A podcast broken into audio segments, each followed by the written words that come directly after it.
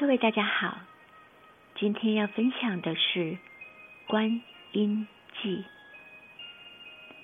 佛经称某些菩萨在远古已成佛，他们以大慈悲心，为度众生，示现菩萨形象，道驾慈航，再回入娑婆，重入世间教化救苦。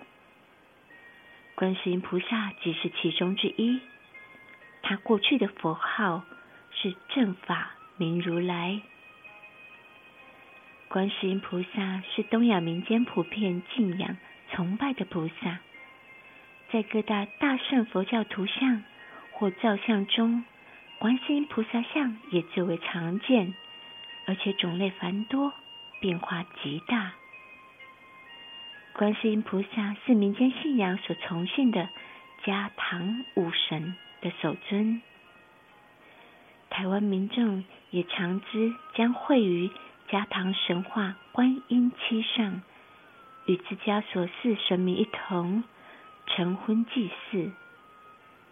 佛教的经典上说，观世音菩萨的悲心广大，世间众生无论遭遇何种灾难，若一心念称观世音菩萨圣号。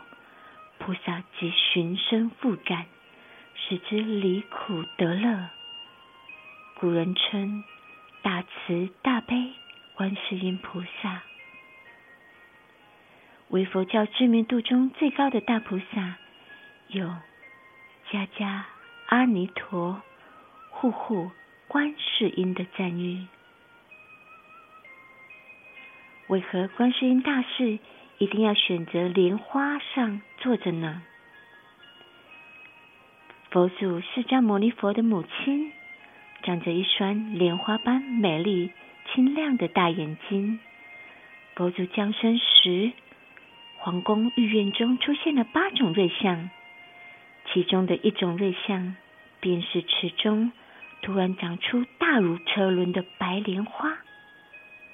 佛祖降生时。